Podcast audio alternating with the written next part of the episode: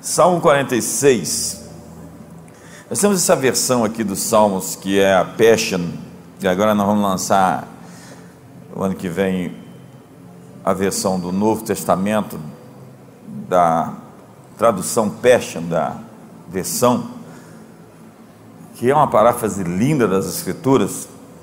Eu ia até ler o Salmo 46 nela, mas eu vou deixar por conta do tempo, que hoje é ceia e eu só quero pregar até meia-noite e meia.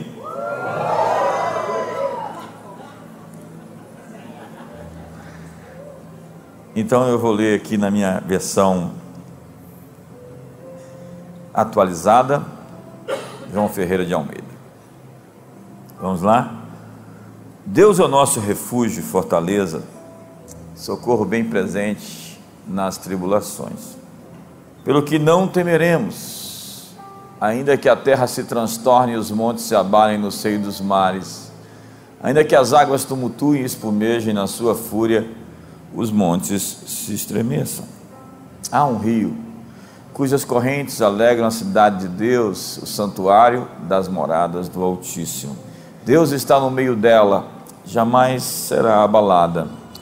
Deus a ajudará desde a antemanhã. As nações se embraveceram, os reinos se movem, ele levanta sua voz e a terra se dissolve ou se derrete.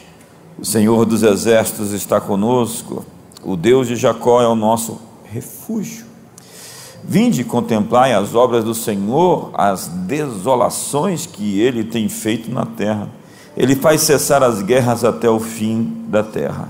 Quebra o arco e corta a lança, queima os carros no fogo.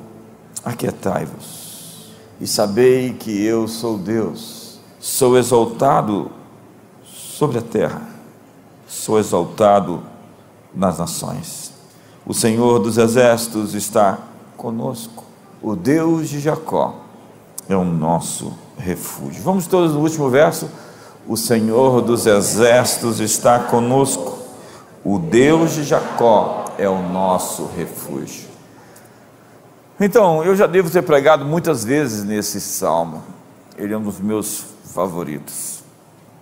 E ele começa dizendo sobre refugiar-se em Deus em tempos de angústia, porque ele é socorro presente nas tribulações. Então, começamos aqui tendo um Deus que é inevitável. Diga para a pessoa do seu lado: Deus é inevitável. A natureza daquilo que é disruptivo é aquilo que não pode ser controlado, é aquilo que não pode ser impedido, é aquilo que não pode ser parado. O que é disruptivo não pode ser evitado. Nem as bestas políticas, nem as grandes corporações, os megacapitalistas podem evitar o que está para acontecer há um plano traçado, e o cordeiro é digno de abrir o livro e desatar os seus selos. E os selos vão se abrindo em Apocalipse, mostrando a história se desvendando. O Senhor da história está no trono e Ele está conduzindo nosso mundo para o seu momento final, o seu ponto ômega. Então, quando um selo é aberto, Há forças liberadas que estão fora do controle dos engenheiros sociais, daqueles que em seus castelos, em suas torres de marfim, querem conduzir simplesmente a história, os suplentes da divindade, os inteligentinhos, os arrogantes iluminados, não podem impedir o que está prestes a acontecer. Vai amanhecer o dia está se aproximando, a noite está tendo seu fim. Em 2023, eu acredito que Deus está chamando a responsabilidade para si. Há textos, tantos textos, que mostram Deus dizendo: Eu busquei um entre eles que pudesse trazer a salvação, um que tapasse a brecha, um que fosse a resposta, um que trouxesse a solução, mas não o encontrando, o meu próprio braço trouxe o salvamento.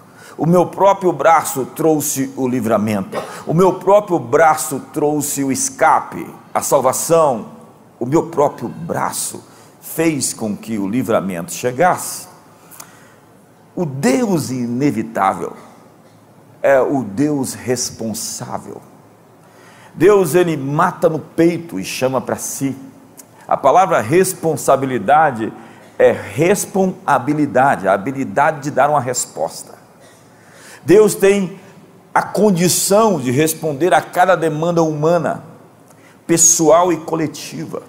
E Deus está trabalhando em tempo real, Ele trabalha por aqueles que nele esperam. Quantos estão esperando verdadeiramente em Deus? A natureza de Deus, a natureza divina é resolver o que nós não conseguimos. O que eu não posso fazer, Ele pode ir irá fazer. O que está além dos meus poderes, da minha capacidade, da minha presença, da minha sabedoria, não está longe dele. Os meus braços não estão encolhidos, nem os meus ouvidos agravados. Há coisas que nós não conseguimos, há inimigos que nós não podemos com eles, há forças sobre-humanas contra quem não podemos lutar. Então o Deus inevitável vem fazer parte do jogo. Ele pega para si a responsabilidade e ele diz que é sobre ele mesmo. Então, sobre isso, ele vem também julgar. A natureza de Deus é a ira contra tudo aquilo que é injusto. A ira do céu se manifesta de Deus contra toda injustiça. Deus odeia a injustiça porque a injustiça machuca as pessoas. A base do trono de Deus é justiça e juízo. E aparte-se do mal todo aquele que invoque o seu nome. Então, 2023 será um ano de juízo para aqueles que querem viver na sua própria agenda, para aqueles que inveteradamente vivem no erro, no mal, para os obsessivos que buscam o poder a qualquer custo. Deus vai encurtar o tempo daqueles que não querem atender ao seu apelo. Pilatos, o procurador romano, enviado por Roma. Você sabe, a Judéia tinha uma outra jurisdição diferente da Galiléia, que estava sob o rei Herodes. E Pilatos foi o juiz do caso de Jesus. E ele morreu, segundo diz os historiadores, seis anos após aquele julgamento. Na verdade, ele se matou. E a sua esposa, havia o avisado naquela manhã, antes da crucificação: não te metas com este justo, porque muito fui afligido essa noite por causa dele. O Deus inevitável está aparecendo nos sonhos que ocorrem nas recâmaras interiores da fortaleza Antônia. A casa de Pilatos não é impermeável ao Deus que invade os sonhos e perturba os poderosos. Sim, Deus dá sonhos aos reis. Nabucodonosor, Faraó, Alexandre o Grande. E Deus não somente dá sonhos, ele dá interpretação aos profetas. O Deus inevitável tem também filhos inevitáveis. O seu nome para 2023 é inevitável. Um atributo é uma propriedade intrínseca ao seu sujeito pela qual ele pode ser identificado. Só Deus é infinito. Só Deus é eterno, imutável, soberano e onipotente. Só Deus é onisciente, só Deus é onipresente, só Deus é incriável. Ele é absoluto, único, singular, esplêndido. Ele é inevitável. Mas ser inevitável é um atributo compartilhado, comunicável. Obviamente que no nosso caso é limitado e relativo, enquanto quando se trata dele é absoluto. Em certo sentido, Deus fez você inevitável. Na hora que os reis sonham surgem os intérpretes inevitáveis. Somente eles conseguem solucionar enigmas difíceis e crises inimagináveis, inadministráveis. Quando tinha bronca na Babilônia, dizia: tem um cara ali. Quem é ele? É Daniel. Ele decifra enigmas difíceis. Diga para a pessoa do seu lado: em 2023 você é inevitável. Olhe para mim, aquela empresa vai precisar do seu discernimento, das suas soluções. Aquele time vai necessitar da sua contribuição. Sem a peça que Deus te deu, a conta não vai fechar. A, a gravura do quebra-cabeça está com você e ela não será completa sem você.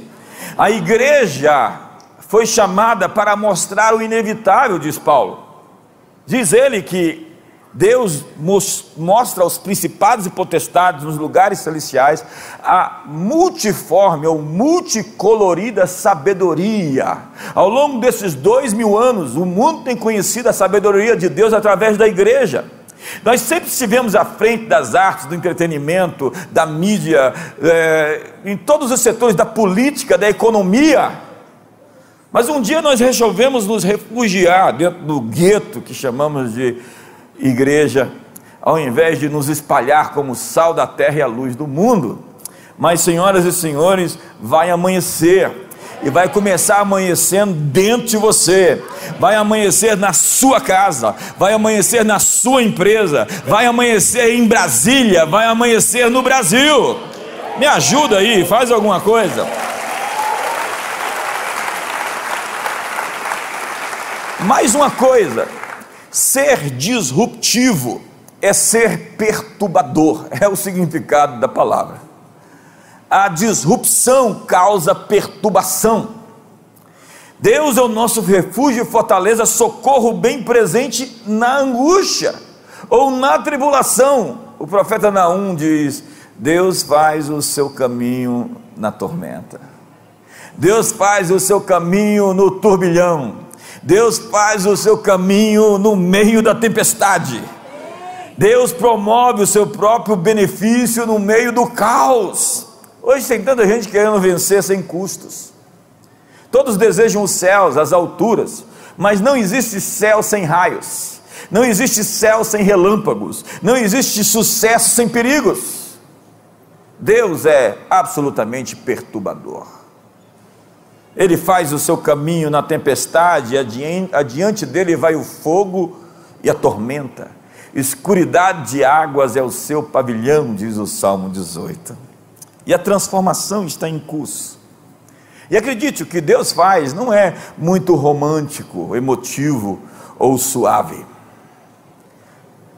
Essa transformação não vem com a voz do locutor de rádio, da emissora romântica, de voz impostada, mas como um estrondo de uma voz profética de um sujeito aparentemente maluco chamado João Batista. Todo vale será aterrado, e nivelados serão todos os montes e outeiros, os caminhos tortuosos serão retificados e os escabrosos Diga para o seu irmão: prepare-se, porque vai amanhecer.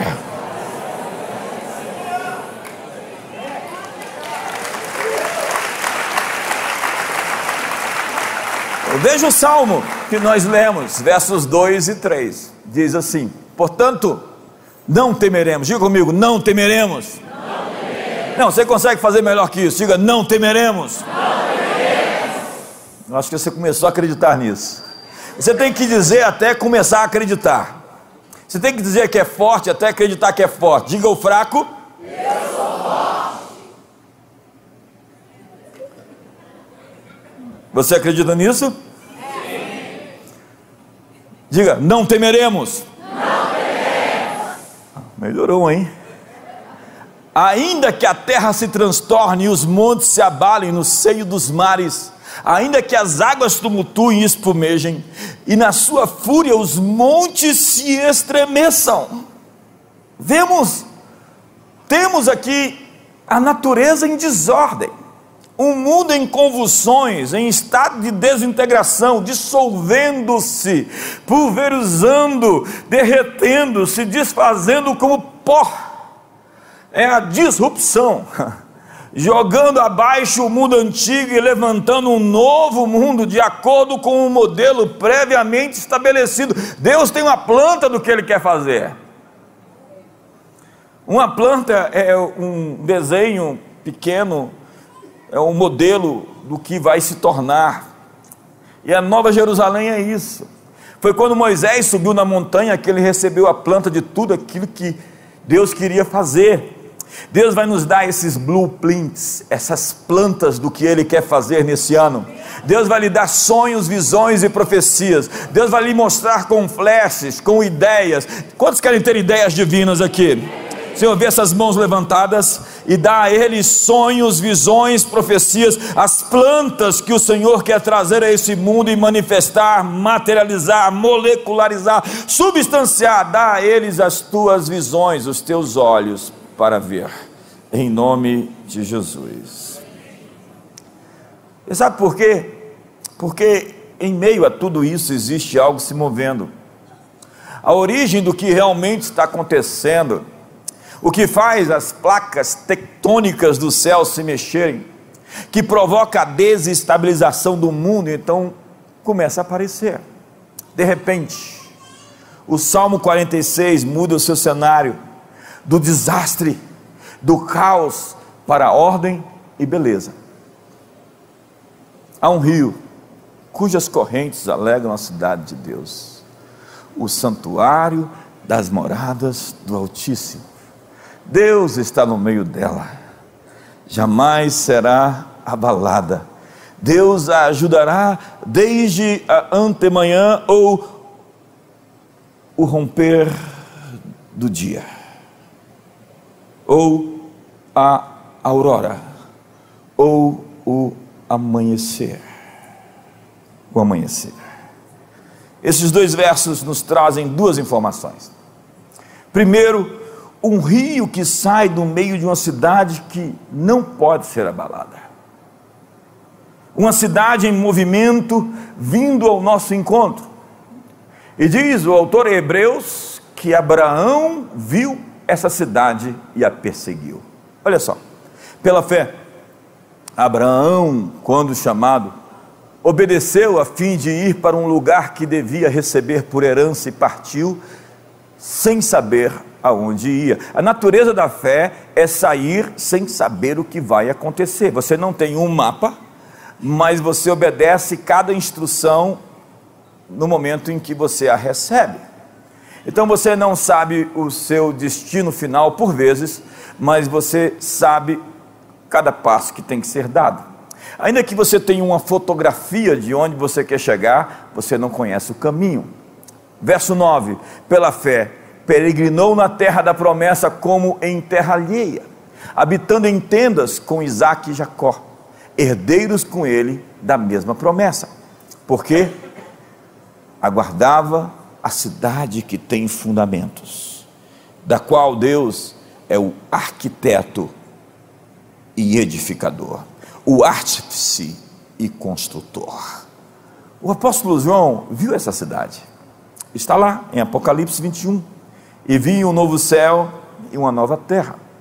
Porquanto já o primeiro céu e a primeira terra passaram, e o mar já não existe. E eu, João, vi a santa cidade, a nova Jerusalém, que de Deus descia do céu, adereçada como uma esposa ataviada para o seu marido. E o verso 14 diz: Bem-aventurados aqueles que guardam seus mandamentos, para que tenham direito à árvore da vida e possam entrar na cidade pelas suas portas. Somente entra na cidade quem lavou as suas vestiduras no sangue do Cordeiro e teve os seus pecados assim cancelados. Pedro diz: Vocês não são mais peregrinos e errantes, mas concidadãos do reino dos céus sacerdócio real, nação santa, povo de propriedade exclusiva de Deus. A primeira informação que temos é sobre uma cidade. Ela é um cubo um pouco maior que o Brasil e ela está por se manifestar. A segunda informação é que há um dia para aparecer, um amanhecer. Olha o verso número 5. Deus está no meio dela, não se abalará. Deus a ajudará já ao romper da manhã. Então nós temos a mensagem de uma madrugada de um dia mais brilhante, onde as sombras da noite serão dissipadas. Então precisamos abrir as cortinas para ver o sol nascer. Mas primeiro, para ver o que está acontecendo, nós precisamos melhorar o ponto de vista, o olhar de onde vemos. Porque por vezes estamos vendo da posição errada. Veja o que diz a Bíblia no livro de Isaías, o profeta 60. Levanta em redor os olhos e vê. Vamos falar essa primeira frase? Levanta em redor os olhos e vê. Para ver o que você precisa ver, você precisa levantar os seus olhos. Todos estes se juntam e vêm ter contigo. Teus filhos chegam de longe e tuas filhas são trazidas nos braços. Então o verás e serás radiante de alegria, o teu coração estremecerá e se dilatará de júbilo, porque a abundância do mar se tornará a ti, e as riquezas das nações virão a ter contigo, as nações se encaminham para a tua luz, e os reis para o resplendor que te nasceu. Veja a expressão: levanta em redor os olhos e vê. Ela é parecida com aquela expressão de João capítulo 4, onde Jesus diz aos discípulos: Ei, erga os seus olhos e vede que os campos já estão brancos para a ceifa. Ou como está lá em Lucas capítulo 21, 28, quando todas essas coisas acontecerem, exultai e levantai as vossas cabeças, porque a vossa redenção está próxima. Ou como diz no Salmo 121, elevo os meus olhos para os montes, de onde me virá o socorro. O meu socorro que fez tudo é uma questão de perspectiva. Para ver o que Deus está fazendo, você não pode prestar atenção nos jornais. Você não pode prestar atenção na irmãzinha fofoqueira ou a profetisa maluca que só vê escuridão, trevas, demônio e diabo, que só tem notícia ruim para dar. Porque não é assim os profetas. Profetas trazem esperança não é profeta quem diz que tem morte na panela. Tem morte na panela. Quem morte na panela. Profeta é aquele que chega na panela, coloca farinha nela e tira a morte da panela.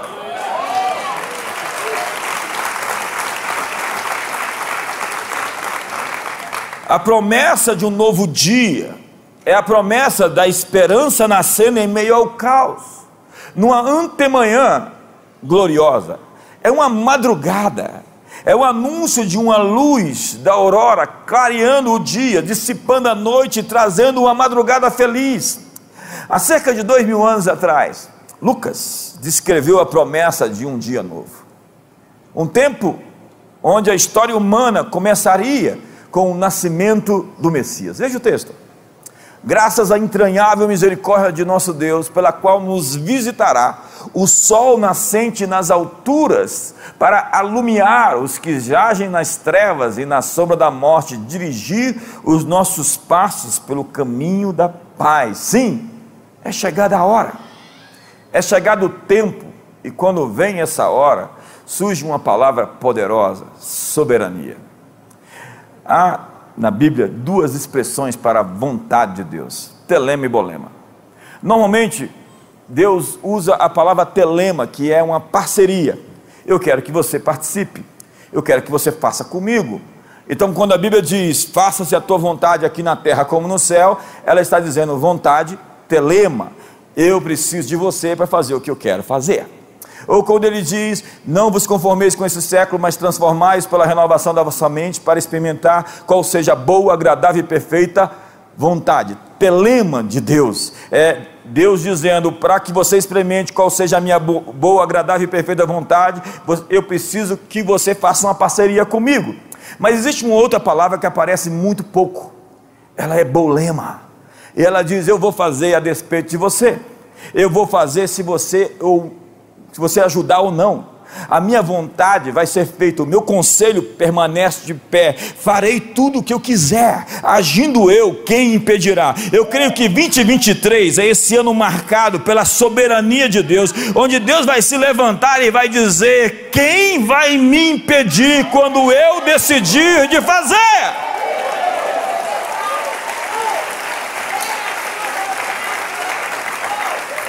O soberano Senhor do universo não precisa pedir conselho para ninguém para fazer o que ele quer fazer. Às vezes ele é educado e fala: Não farei nada sem revelar antes aos meus servos, os profetas. Mas às vezes ele não vai simplesmente pedir permissão, porque ele não precisa de permissão, ele vai só comunicar. Quantos estão felizes com isso? Diga para o seu irmão, vai. Muito obrigado, você está pegando.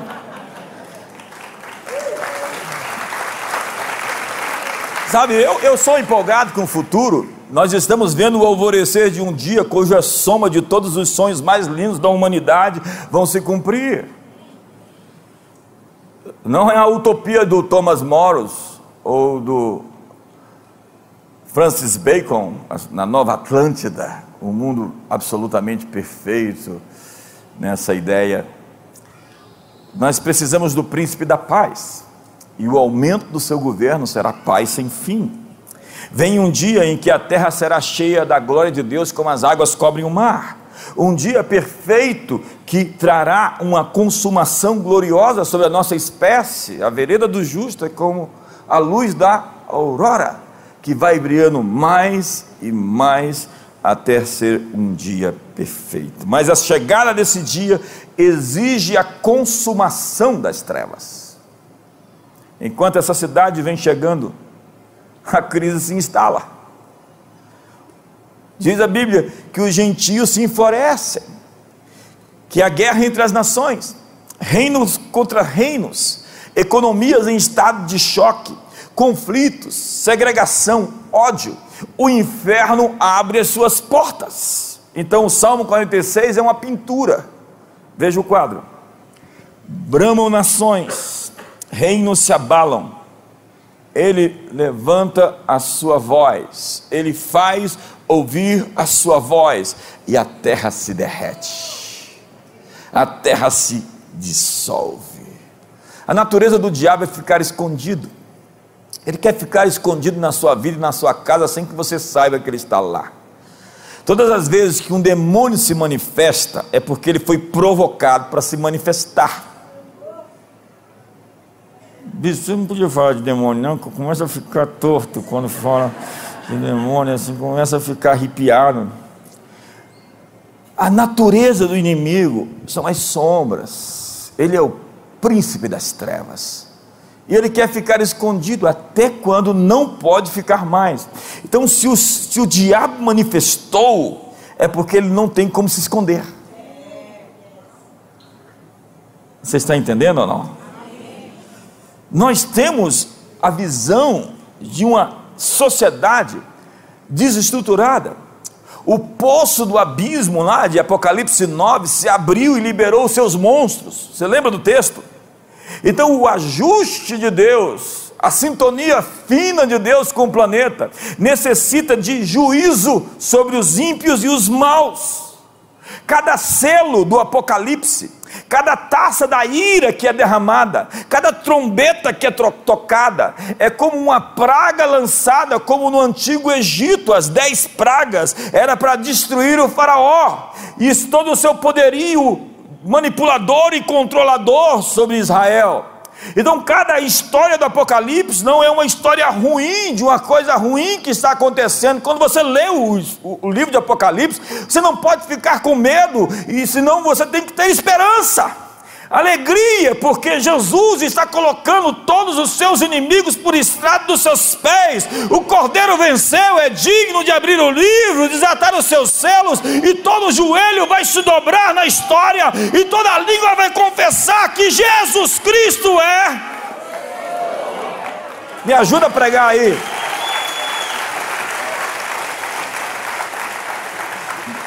Então, uma maneira boa de evangelizar é dizer assim: você vai dizer que Jesus é Senhor agora ou depois vai dizer quando não tiver mais jeito? Os mortos vão ressuscitar para dizer que Jesus é o Senhor. Nos céus, na terra e debaixo da terra. O universo inteiro. Eu falei outro dia desse, eu tenho uma Alexa lá em casa, no meu quarto, e quando eu falo Alexa, acende uma luz. E aí eu falo com ela e ela me obedece. Mas é só a Alexa que me obedece lá em casa. Quando você fala o nome de Jesus, senadora Elisiane, quando você fala o nome de Jesus, Lisiane, é, tá incrível agora aqui essa conjunção. O universo acende. Quando você fala o nome de Jesus, os céus acendem e eles querem ouvir o que você tem para dizer, porque Jesus é a senha do céu, Jesus é o nome sobre todo nome, todo joelho se dobra, toda língua confessa, Ele é o Senhor para sempre, agora e do tempo por vir, na era por vir, na eternidade, Jesus é o Senhor. Diga para o seu irmão, empurra ele Pede licença e empurra mesmo. Diga, vai amanhecer.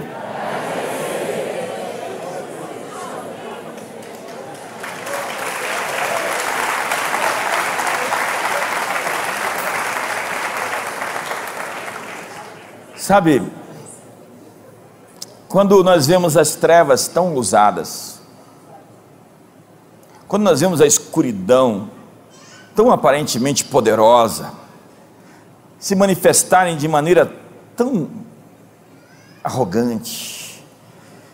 Eu creio que existe uma resposta de força proporcional do nosso Pai vindo, está a caminho. Quando os limites de uma sociedade são atingidos, uma transformação de grandes proporções está para se manifestar. Uma ação de Deus na história está para acontecer. Eu não estou esperando o anticristo, a besta, o falso profeta. Eu estou esperando um avivamento, a promessa de que o Espírito Santo será derramado sobre toda a carne. A promessa de que Deus vai aparecer e se manifestar. A promessa de que Ele vai abrir as portas que nós não podemos abrir. A promessa de que em breve o Deus de paz esmagará a Satanás debaixo dos nossos pés. Isso não é triunfalismo, isso é a mensagem verdadeira de que Deus é um vencedor na história e aqueles que se juntam com Ele são mais do que vencedor, graças a Deus que em Cristo sempre nos conduz em triunfo. Obviamente que nunca é fácil. No mundo tereis aflições, mas Empurra seu irmão de novo e fala: fica animado. Olha para ele, vê se ele está desanimado. Se ele estiver desanimado, empurra de verdade. Você está fazendo ele pegar no tranco.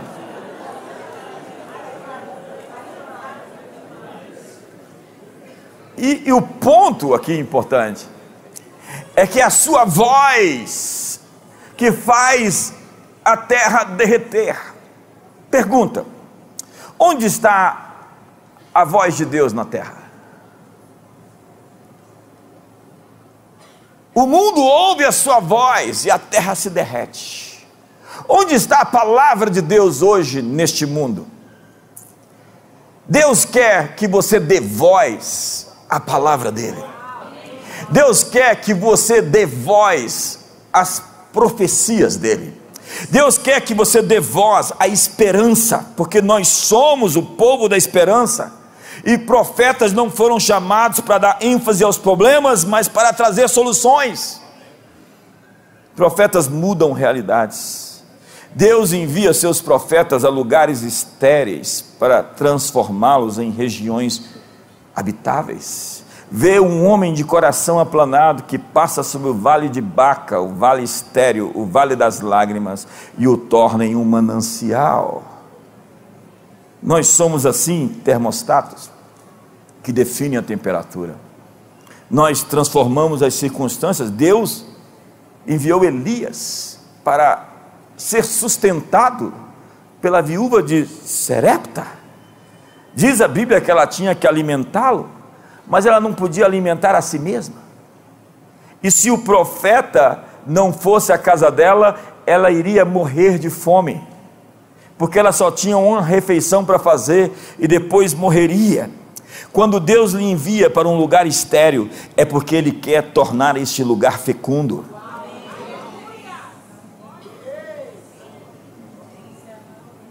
A sequidão não consegue resistir. Você é tão fértil como João Batista, diz a Bíblia: o que vieste a ver no deserto?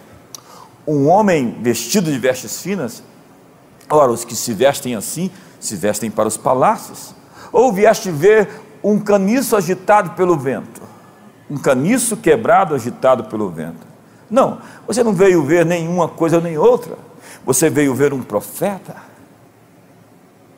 mais duro do que a dureza, mais selvagem do que a selva, que muda realidades. O chamado da igreja não é se circunstanciar, é moldar, é modelar, é dar forma.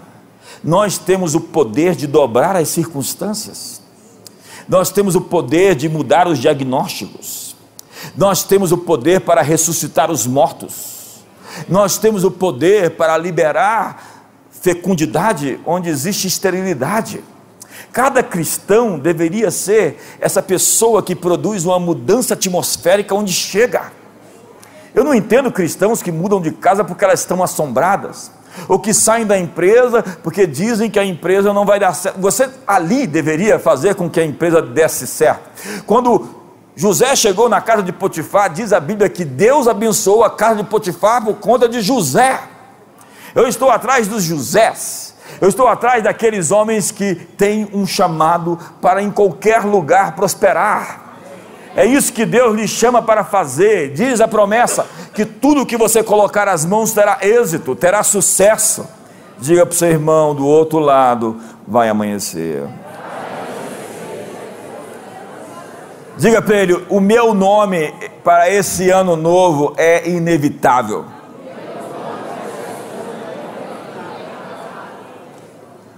Como é que é o seu nome? Inevitável. O chamado profético da igreja é questionar a realidade, é mudar a realidade, é transformar a realidade. O nome de Deus para 2023 é inevitável. Sua soberania vai entrar em ação. Ele esperou que nós resolvêssemos, mas como não fomos capazes, ele vai fazer por ele mesmo. Quando Herodes não quis dar glória para Deus, ele caiu estatalado, comido pelos vermes. Quando Nabucodonosor achou que era sobre ele, e foi para cima dos seus jardins suspensos, e é esta grande Babilônia que edifiquei para casa real, a Bíblia diz que um santo, um é engraçada a, a, a expressão bíblica, né? Um vigilante. É uma espécie de ser de outro lugar, não daqui, que fica observando. E aí o vigilante gritou do céu: vai ficar maluco. E sete anos o imperador ficou doido comendo erva, suas unhas cresceram, ele surtou. Espere muita gente surtar no próximo ano.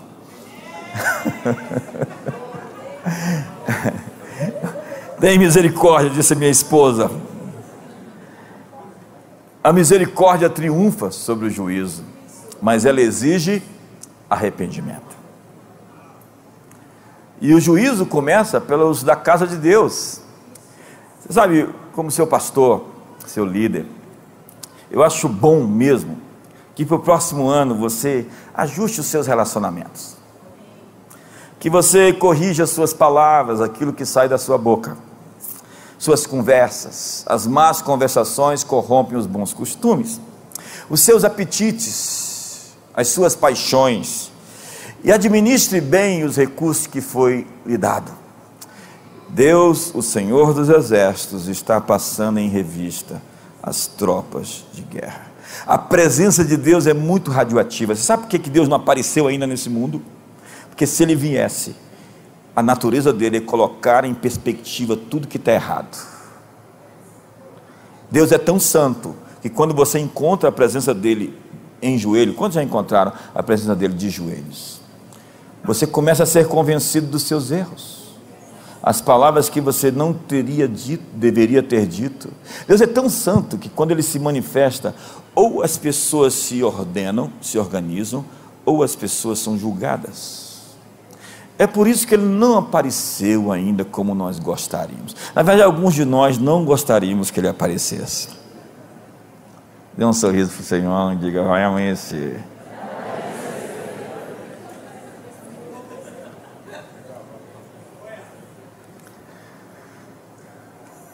Em 2023, eu não quero perto de mim as pessoas desonestas e com motivações espúrias. Elas podem até estar, mas não tão perto. Eu ouvi o Lucinho pregar aquela mensagem, e cada mensagem do profetizando falou muito comigo, todas elas, especialmente aquela, de não deixar os Joabes no conselho. Davi sabia que Joabe na vida de Salomão ia estragar o reino. E Davi se certificou que Joabe não permanecesse influenciando as decisões do reino. E disse: "Traga para a mesa os basilais. Eles são aqueles que te ajudam nos momentos críticos. E eles devem estar na mesa sendo honrados como gente diferenciada que aparece quando tem que aparecer. E some com Simei. Simei é profeta da oportunidade. Ele está esperando um momento ruim da sua vida para falar tudo aquilo que ele acha sobre você. Dá um sorriso para o outro irmão do lado. Não sei se você tem sorriso ainda para dar. Mas a maneira de Deus lidar com o mal, eu começo a aterrizar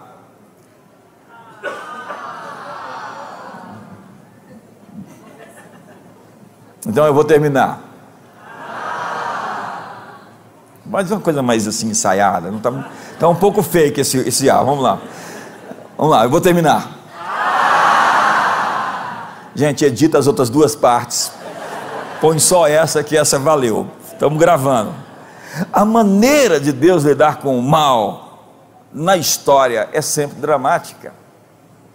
Ela é descrita como taças da ira trombetas, selos que se abrem. Enquanto diz: O Senhor dos exércitos está conosco, o Deus de Jacó é o nosso refúgio. Então o salmista convida para ver as devastações necessárias para pôr fim à guerra. Não é assim leve, suave. O ajuste, a sintonia fina vem com grande dramaticidade.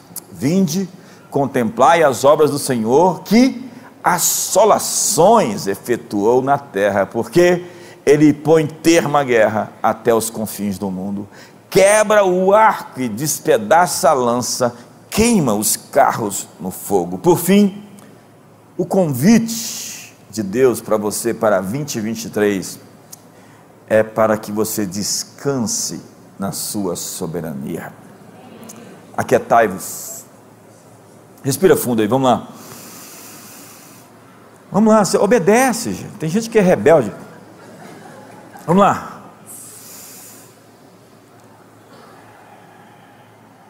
Agora descansa, relaxa.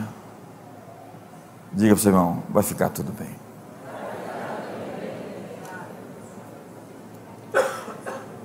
Serei exaltado entre os gentios, serei exaltado sobre a terra. O Senhor dos exércitos está conosco, o Deus de Jacó é o nosso refúgio. A principal palavra para esse próximo ano é soberania. E eu vou mostrar os textos que eu citei. Olhei e não havia quem me ajudasse, e admirei-me de não haver quem me sustivesse, pelo que o meu próprio braço me trouxe a salvação e o meu furor me susteve. Vamos lá, Isaías 59. Viu que não havia ajudador algum. E maravilhou-se de que não houvesse um intercessor, pelo que o seu próprio braço lhe trouxe a salvação e a sua própria justiça o susteve.